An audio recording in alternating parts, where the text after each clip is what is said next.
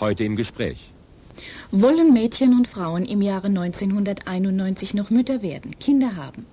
Wenn Politiker und Bevölkerungsexperten darauf antworten sollten, würden sie sicher verneinen. Doch ist das auch die Antwort der Frauen?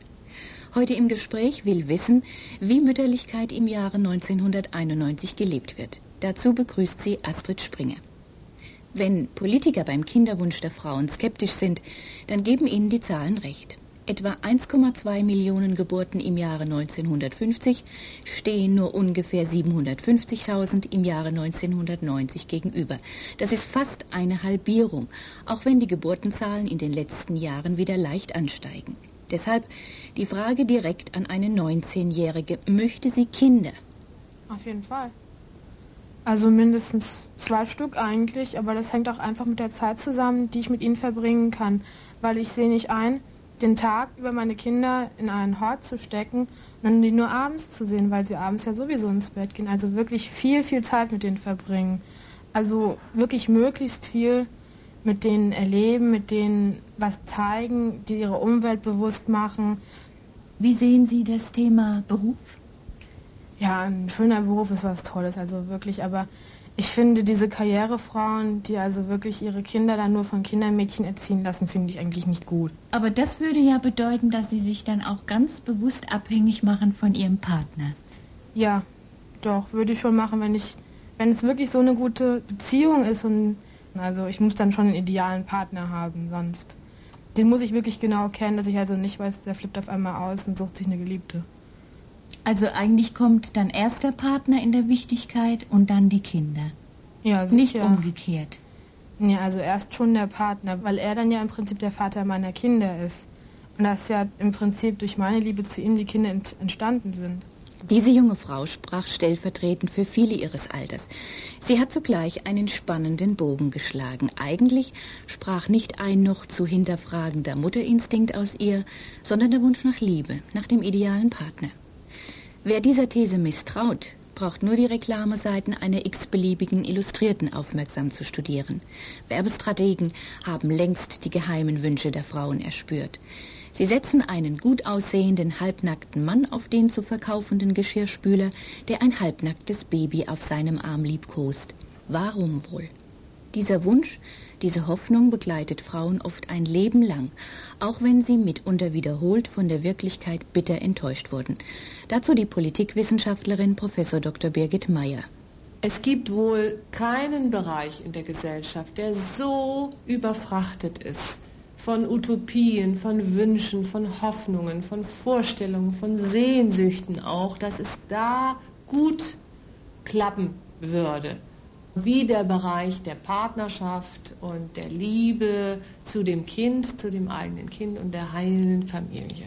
Es gibt einen schönen Aufsatz, äh, der Mythos vom Märchenprinzen, der das nochmal beschreibt, wie Frauen und selbst Frauen, die sehr schlimme Erfahrungen gemacht haben, zum Beispiel Frauen äh, im Frauenhaus, dass äh, selbst diese Frauen immer noch daran glauben, dass irgendwann ihre Hoffnung erfüllt wird, dass der Märchenprinz kommt und sie mit sich nimmt und dann die äh, wunderbare Partnerschaft anfängt mit Kindern und mit Liebe und wo es keine Konflikte gibt. Wenn die Liebe gekommen ist, führt häufig der nächste Schritt in die Ehe. Aus der Geliebten wird eine Mutter und zwar ganz bewusst, ganz bewusst geplant also geheiratet, zwei Jahre gewartet und ganz bewusst geplant und dann auch wirklich so im Vorhinein das nicht mehr abwarten können, ein Kind zu kriegen. Bestimmt dieses, was in der Gesellschaft ist, also wenn man verheiratet ist, da gehört auch ein Kind dazu. Gesellschaftsordnung so erfüllen, denke ich mal. Also vielleicht doch nicht so ganz bewusst? Meine Mutter hat mir ganz klar vermittelt, eine richtige Frau hat, Kinder zu haben. Sie hat so einen bestimmten Spruch über Jungfern, die sich durch Knollen vermehren und fortsetzen. Irgend so einen Spruch, den hat sie in Bezug auf meine Tante dann öfter angewendet. Also es war völlig klar, als Frau muss man Kinder haben. Und die Tante hatte keine Kinder? Ja, eben nicht. Und als Frau keine Kinder zu haben? Das geht nicht. Also für mich ging das nie. Ich denke, da fällt einem so viel ein Gefühl, eine Nähe, eine Harmonie dass man sieht, wie die Kinder aufwachsen, wie also der Benjamin jetzt einfach Wörter lernt. die, die ich ihm beigebracht habe oder wie er Zusammenhänge erkennt. Das ist für mich unheimlich wichtig, also fast, fast das Wichtigste nach einer, ja, nach einer oder durch eine glückliche Partnerschaft einfach eine glückliche Familie zu sein und komplett zu sein. Ja, ja, irgendwo komplett zu sein, ja, mit Oma, Opa und sowas noch zusammen, ja, doch. Und nun die Ansicht eines Mannes. Für mich ist Geschlechtsverkehr eigentlich nur möglich oder der Hintergrund letztlich, äh, warum ich Geschlechtsverkehr habe, ist in meinem Unterbewusstsein eigentlich ein Mädchen zu schwängern. Warum ist es für Sie so? Haben Sie darüber nachgedacht? Hat das was mit der Eitelkeit zu tun, mit der Selbstbestätigung? Ja, unbedingt. Eitelkeit ist heute ein Wort, was einem leichter von den Lippen geht. In jungen Jahren ist es vielleicht noch nicht so, oder es gibt nicht die Bereitschaft, dass man es zugibt. Dank sei diesem Mann für seine Offenheit. Die Gesamtheit der Argumente zeigt, wie subtil psychologische und gesellschaftliche Mechanismen wirken. Die Erwartungshaltungen der Umwelt haben bewusst oder unbewusst wahrscheinlich die meisten Frauen Mütter werden lassen. Keine der Befragten behauptete, sie habe ihr Kind um des Kindes willen erwartet. Nur drei Beispiele. Eine sogenannte späte Mutter von 38 Jahren wünschte eine Veränderung in ihrem Leben, weil beruflich und privat Stagnation eingetreten war. Eine andere, auch beruflich mit Kindern befasst, möchte bei ihren Kindern die eigenen Erziehungsziele verwirklichen. Eine dritte kann sich nicht vorstellen, ein Leben lang in ihrem Beruf nur mit Zahlen und Maschinen zu tun zu haben. Was bedeutete es subjektiv, eine werdende Mutter zu sein? Ich hatte in der Zeit, in der ich schwanger war, das Gefühl, ich habe eine Bedeutung. Ich bin bedeutungsvoll. Und dieses Gefühl hatte ich sonst nicht. Ich hatte sonst eher ein Gefühl von Minderwertigkeit oder auch ähm, ja so eine mangelnde Daseinsberechtigung vielleicht. Aber in dem Moment, wo ich schwanger war, hatte ich ja eine. Die Veränderung von einer Frau ohne Kind zu einer Frau mit Kind fällt natürlich auch der Umgebung auf. Das Urteil ist unter kritischen Freunden nicht immer charmant. Viele meiner Freundinnen waren während des Studiums oder auch in den ersten Berufsjahren sehr engagiert, vor allem auf dem sozialen Gebiet,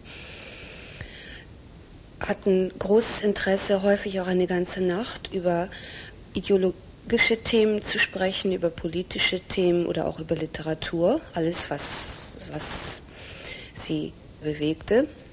Und kaum hatten sie ihr Kind, setzten im Beruf aus, äh, war alles, was ihnen vorher wichtig schien oder von dem sie taten, es sei ihnen wichtig, vollkommen gleichgültig und sie identifizierten sich mit dem Inhalt ihrer Windeln oder im schlimmsten Falle nahmen sie das Gequengel ihrer Kinder auf Band auf, um es dann Freunden zuzumuten.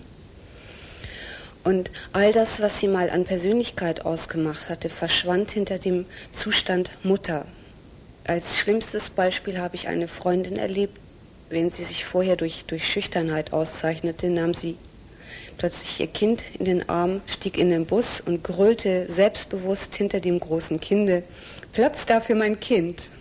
Trotz allem erstaunlich, wie uneingeschränkt auch die jungen Mädchen und Frauen die Mutterrolle bejahen. Hier sprechen zunächst Mütter über ihre Erfahrungen, die sich selbst als glücklich bezeichnen.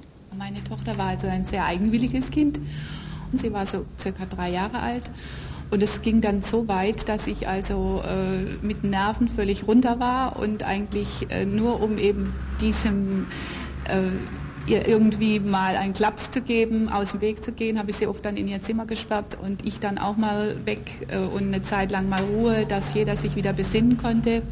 Es gab auch Situationen, dass ich also total verzweifelt war, sie dann in den Kinderwagen gesetzt und raus und da weinend durch die Gegend gelaufen bin. Heute ist meine Tochter ja 13 und schon ein recht großes Mädchen und eigentlich ein ganz lieber Mensch. Und wir sind so richtige Partnerinnen geworden. Wir reden viel miteinander. Ich sage ihr auch mal meine Sorgen, sie sagt mir ihre. Wir hängen uns ein, wir gehen miteinander bummeln. Das ist heute ganz anders und ich bin glücklich, dass sie da ist und dass ich sie habe. Und die Zeit von früher, die ist schon lange vergessen. Heute im Gespräch befasst sich mit der Mütterlichkeit, wie sie zurzeit bei uns von Frauen gelebt wird. Mit drei kleinen Kindern sollte man denken, ist es nicht mehr so einfach. Doch auch die folgende junge Mutter ist rundherum zufrieden. Ich mache alles so, wie es gerade kommt. Also ich habe keinen festen Zeitplan. Also ich mache einfach so, wie es sich gerade ergibt und wie es mir gerade passt und es geht gut. Also ich kann in der größten Unordnung kann ich hinsitzen, ein Buch lesen und mit meinen Kindern spielen. Das ist für mich kein Problem. Und dann habe ich sehr großes Glück mit meinem Mann. Also der nimmt mir sehr viel ab dem Haushalt und kocht sehr gern und nimmt da die Kinder. Also ohne meinen Mann wäre das so, so zu leben wahrscheinlich gar nicht möglich für mich. Das ist ganz wichtig. Gut, man hat auch manchmal Tage, da denkt man, es wäre vielleicht besser ohne Kinder, dass man einfach sagt, äh, aber so, ich möchte sie nicht mehr missen. Es fehlt dann irgendwas, es ist kein Leben im Haus und wenn jemand schreit oder nach Mama ruft oder so. Es war unheimlich stressig am Anfang, gell, weil sie gerade ja so elf Monate auseinander sind. Aber mein Mann hat mir auch viel geholfen. Der hat sich da auch in der Nacht raus bemüht und hat also die Kinder hochgenommen oder gewickelt oder gefüttert. Und ich kann also schon mit ihm da rechnen. Objektiv sind Lebenszeiten mit kleinen Kindern nichts Erstrebenswertes. Schlaflose Nächte, Kinderkrankheiten, die totale Fremdbestimmung von Tag und Nacht durch den Rhythmus eines Kleinkindes, später die Zerstückelung der Zeit durch Kindergarten oder Schule. Subjektiv aber ist es glaubhaft, wenn die eben gehörten Frauen von Glück und Zufriedenheit sprechen, denn für sie ist der entscheidende Wunsch in Erfüllung gegangen, der sich mit Familie und Kindern verband. Der Mann erwies sich als Partner, der nicht schwätzt, sondern mithilft. Doch machen wir uns nichts vor. Kindererziehung ist und bleibt auch im Jahre 1991 Frauensache. Zum bedingungslosen Dienst am Kind rund um die Uhr können sich nur die wenigsten Männer verstehen. Wenn ich es müsste, würde ich mich erschießen, sagte dieser zweifache Vater, bevor das Gespräch den folgenden zivilisierten Verlauf nahm. Unter der Voraussetzung, dass man etwas muss, dann kann man das auch. Aber in meiner Vorstellung ist es fast schier unmöglich, ein Kind in der Form, wie es eine Mutter tut, täglich 24 Stunden in der Verantwortung zu haben. Ihre Frau tut es aber. Ja. Das Der muten Sie das zu. Ja, äh, gewissermaßen ist das aus meiner Sicht heraus die Rolle der Frau, die ich persönlich in dem Zusammenhang auch so sehe. Das hat was mit meinem Verständnis von einem Mann zu tun.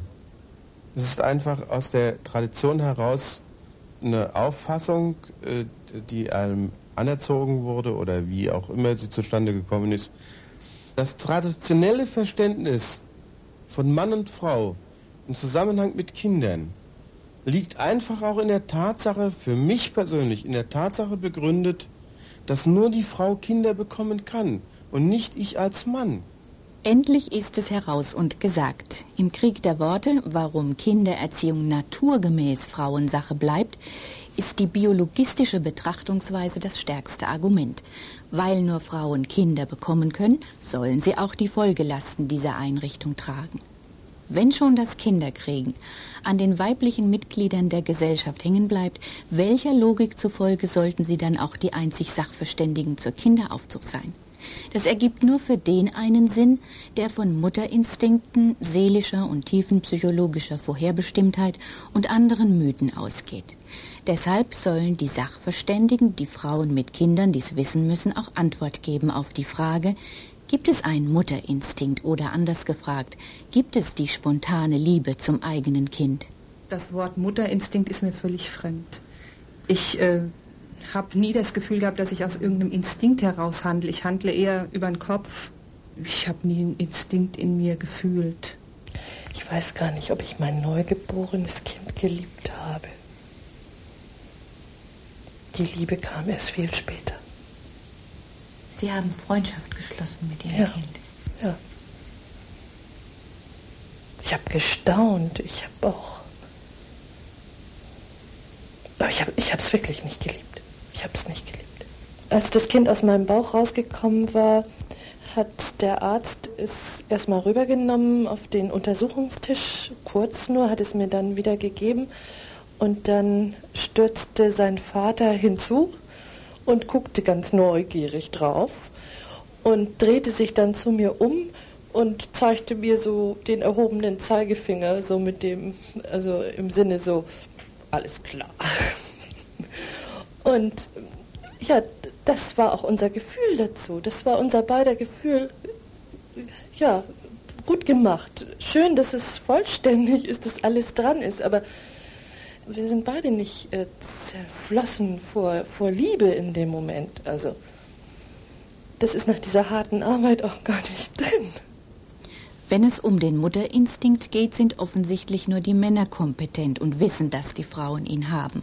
Die Frauen müssen ihn erst suchen und finden ihn dann doch nicht. Was zunächst als ehernes Naturgesetz daherkommt, erweist sich als anfechtbar. Die Beziehung Mutter-Kind ist im Laufe der Jahrhunderte nicht vom vermeintlichen Mutterinstinkt, sondern ausschließlich, wir würden sagen, vom Zeitgeist bestimmt worden. Schlossbesichtigungen, siehe Ludwigsburg, zeigen, dass der Kindertrakt derjenige war, der am weitesten entfernt von den elterlichen Gemächern lag, um die kleinen Störenfriede den Erwachsenen vom Leib zu halten. Und je reicher die Familien, desto schneller und gründlicher kam der Nachwuchs in fremde Obhut. Was die Reichen vormachten, machten die Armen flugs nach. Die französische Soziologin Elisabeth Badonté beschreibt in ihrem Buch Die Mutterliebe die Geschichte eines Gefühls vom 17. Jahrhundert bis heute, am Beispiel Frankreichs. Sie hat unter anderem Polizeiberichte des 17. und 18. Jahrhunderts von Lyon und Paris herangezogen. Es sind Horrorberichte über den Umgang mit Neugeborenen, an dem auch die Mütter, die diese Kinder geboren hatten, fast 200 Jahre lang keinen Anstoß nahmen. Dutzendweise wurden damals die Säuglinge auf Karren verladen und in eine ungewisse Zukunft zu Ammen aufs Land verschickt. Kälte, Hitze, Wind und Regen mussten die Babys überstehen, und wenn eines vom Wagen fiel, liegen blieb, überrollt wurde, bemerkte es oft keiner.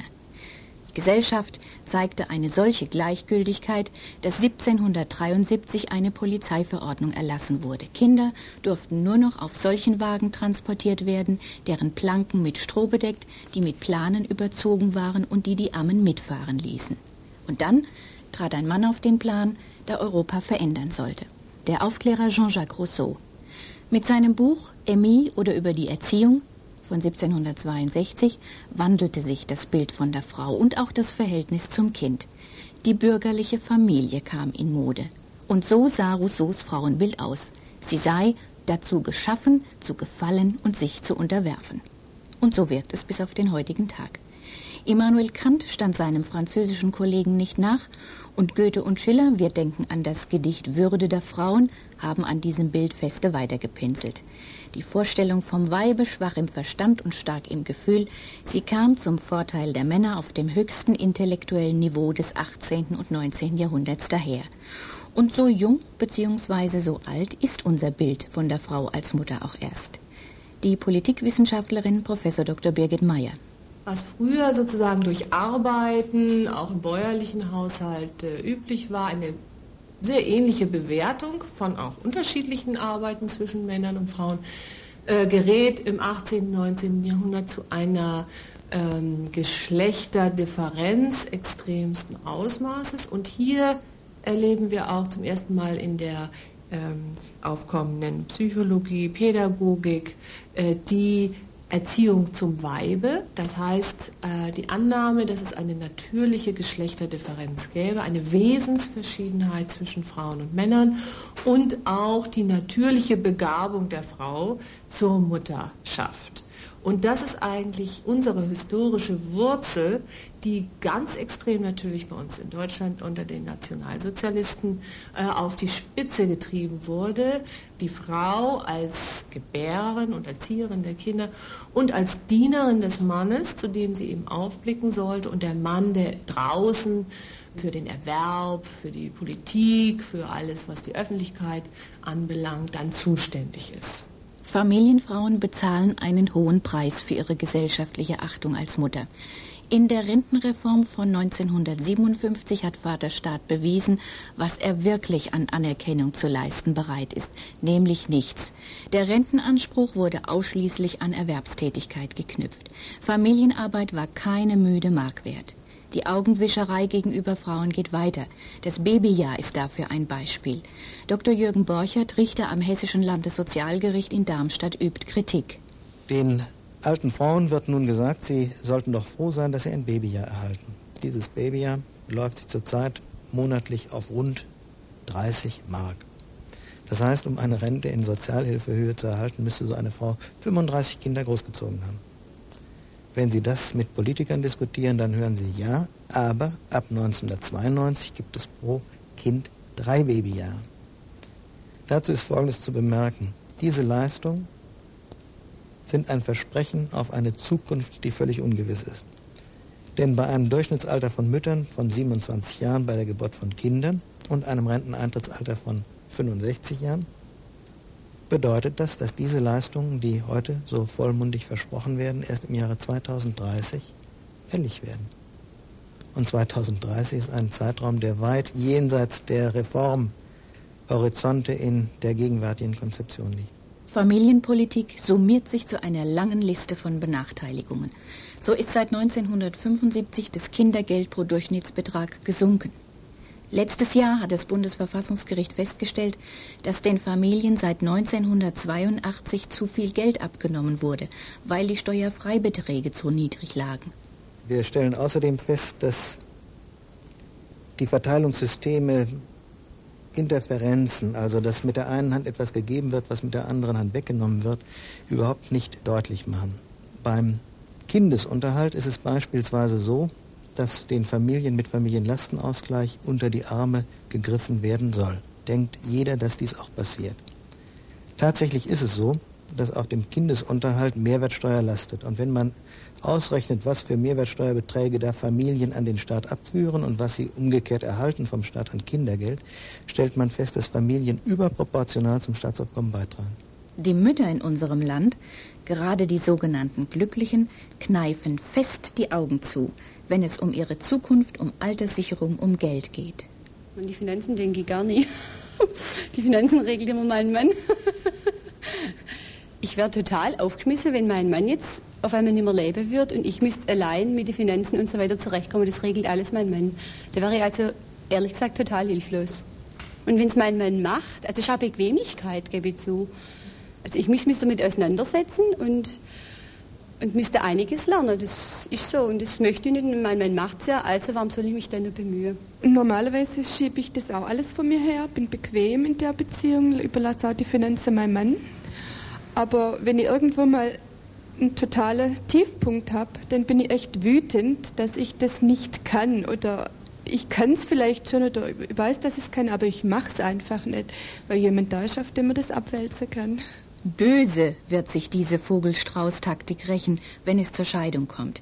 Die Frauen hoffen halt, dass das nicht passiert, dass die Ehe gut läuft. Aber entgegen solchen Hoffnungen wird derzeit jede dritte Ehe geschieden. Im Jahr 2000 wird es jede zweite sein. In den USA liegen die Scheidungsraten bei 80, 90 Prozent derzeit. Tritt dieser Fall ein, dann tragen ganz allein die Familienmütter den Schaden, so wie im folgenden Fall. Wenn man 19 Jahre verheiratet war. Und wenn man sich dann überlegt, was man in den 20 Jahren sich selbst hätte beruflich aufbauen können und da später dann auch den Nutzen draus ziehen können, dann kann man wirklich jeden nur warnen, direkt nach der Hochzeit aufzuhören mit dem Arbeiten, sondern irgendwie es anzustellen, seine Interessen immer noch wieder in den Vordergrund zu bringen an der Berufstätigkeit von Frauen scheiden sich die Geister auch unter den Frauen selbst. Die Hausfrauen werfen den Berufstätigen ihre ja zwangsläufig vernachlässigten, abgeschobenen, neurotischen Kinder vor. Die Berufstätigen bedauern die gestörten, überbehüteten, mutterfixierten Kinder der Hausfrauen, deren ganzen Lebensfrust diese Kinder aushalten müssen. Für viele Frauen ist Mutterschaft eine willkommene und gesellschaftlich akzeptierte Gelegenheit, aus einer unbefriedigenden, schlecht bezahlten und untergeordneten Erwerbstätigkeit auszusteigen. Jüngere Frauen in qualifizierten Berufen wiederum treten dann den Rückzug an, wenn sie kämpfen müssten, um die Karriereleiter gegen die männliche Konkurrenz zu erklimmen. Ganz anders sieht es für die Frauen aus, die lange erwerbstätig waren, ihren Beruf lieben und ihn dann um des Kindes willen aufgeben. Es kam ja so, dass ich schon 42 Jahre alt war und mein Leben so gestaltet hatte, dass es ohne eigene Kinder weitergehen sollte. Ich war seit zwei Jahren verheiratet und bin, bin eben schwanger geworden, trotz Verhütung. Und ähm, das war erstmal ein Schlag. Als ich damals merkte und als mir auch der Arzt sagte, dass ich schwanger bin, da habe ich es erstmal erstmal mit Fassung hingenommen, solange ich beim Arzt war. Aber dann ist es mein Mann sagte, also habe ich Rotz und Wasser geheult, wenn ja, ich das so sagen kann, aber das, das stimmte, weil ich, also es ist eine Welt für mich eingestürzt damals. Also mein, mein, mein Leben, so wie ich es gestaltet und mir vorgestellt habe. Nun hatte ich ja also zu tun, also damit klarzukommen, dass ich jetzt äh, schwanger bin. Und wie gesagt, ich habe mich ja darauf eingelassen, wie auf ein Abenteuer. Und ich wollte dem Abenteuer ja äh, schon auch die guten Seiten abgewinnen. Nun wurde ich aber konfrontiert mit der Umwelt, also meinem Bekanntenkreis und, und überall hörte ich, ach, wie, wie toll und wie schön und wie, wie äh, äh, glücklich müssen sie sein und und da war ich immer, immer ganz erschlagen davon, weil ich, weil ich mich auch gar nicht so rausrücken traute mit meiner wirklichen Befindlichkeit, weil ich gedacht, da versteht, da versteht mich niemand. Als Mutter hast du glücklich zu sein. Sonst wirst du nicht als gute Mutter angesehen. Das Kind kam auf die Welt. Mutter und besonders Vater freuten sich dann doch sehr und der Alltag mit Säugling begann. Und dann einfach dieses, dass ich, dass ich so alleine mit dem Kind zu Hause war. Alle meine Kontakte, die ich so reich gestreut im Berufsleben hatte, waren einfach weg. Ich, ich, ich habe es als eine richtige Verarmung erlebt. Ähm, dieses mit dem alleine mit dem Kind zu Hause zu sein. Oft kehren Frauen früher in die Berufstätigkeit zurück, als sie es ursprünglich vorhatten. Sie merken, da fehlt etwas in ihrem Leben. Sie werden unzufrieden und aggressiv. Die totale Fixierung der Mutter aufs Kind, sagen die Psychologen inzwischen, ist gar nicht so zuträglich wie bislang angenommen. Das Kind wird abhängig, ist einer einzigen Bezugsperson ausgeliefert. Diese Art Verhältnis zur Mutter verlangt eine kritiklose und bedingungslose Liebe, eine Beziehung, die fürs Kind zu eng und zu belastend wird. Ganz in der Familie aufgehen wollten auch die älteren Mütter mit erwachsenen Kindern kein zweites Mal. Also ich wäre sicher viel ausgeglichener gewesen, wenn ich teilweise berufstätig hätte sein können und nebenher Mutter, also für die Kinder. Das wäre für mich sicher eine ideale Lösung gewesen. Aber in unserer Zeit war das einfach nicht so gang und gäbe und auch nicht so machbar. Und so sieht es eine Mutter, die beides vereinbaren kann. Morgens Anwaltspraxis, nachmittags Kind. Das ist ähm, etwas, was sich auch in meiner Praxis immer wieder deutlich herauskristallisiert, dass Frauen, die ihre Erfüllung nur in, sage ich jetzt nur, in Haushalt und Kindererziehung finden, völlig anders mit ihrem Muttersein umgehen, als ich es tue, als berufstätige Mutter. Die ich auch immer versuche, Schwerpunkte zu setzen, versuche in meinem Leben da Punkte zu haben, die gleichwertig für mich sind. Dass der Tagesablauf gespalten ist zwischen äh, Büro und, äh, und Muttersein. Morgens ins Büro oder zum Termin und nachmittags zum Kinderturnen. Das ist inzwischen, das sind, ist so das Spannungsfeld meines Lebens. Aber dass ich eben zwei Aufgaben habe, das empfinde ich schon inzwischen als was Privilegiertes. Ermöglicht wird dieses Ideal durch privat initiierte Kinderbetreuung und einen Vater, der sein Kind partnerschaftlich mitversorgt. Doch wer hat es schon? Wo nach einer Scheidung zwei kleine Kinder bei der alleinerziehenden, voll berufstätigen Mutter bleiben, sieht die Welt wieder ganz anders aus. Sie ist geprägt von permanenter Überforderung. Ich erinnere mich, wenn ich dann die Kinder abgeholt habe nachmittags, Manchmal kam ich noch zu spät, ne? dann stand die Kindergärtnerin schon da und war schon wütend.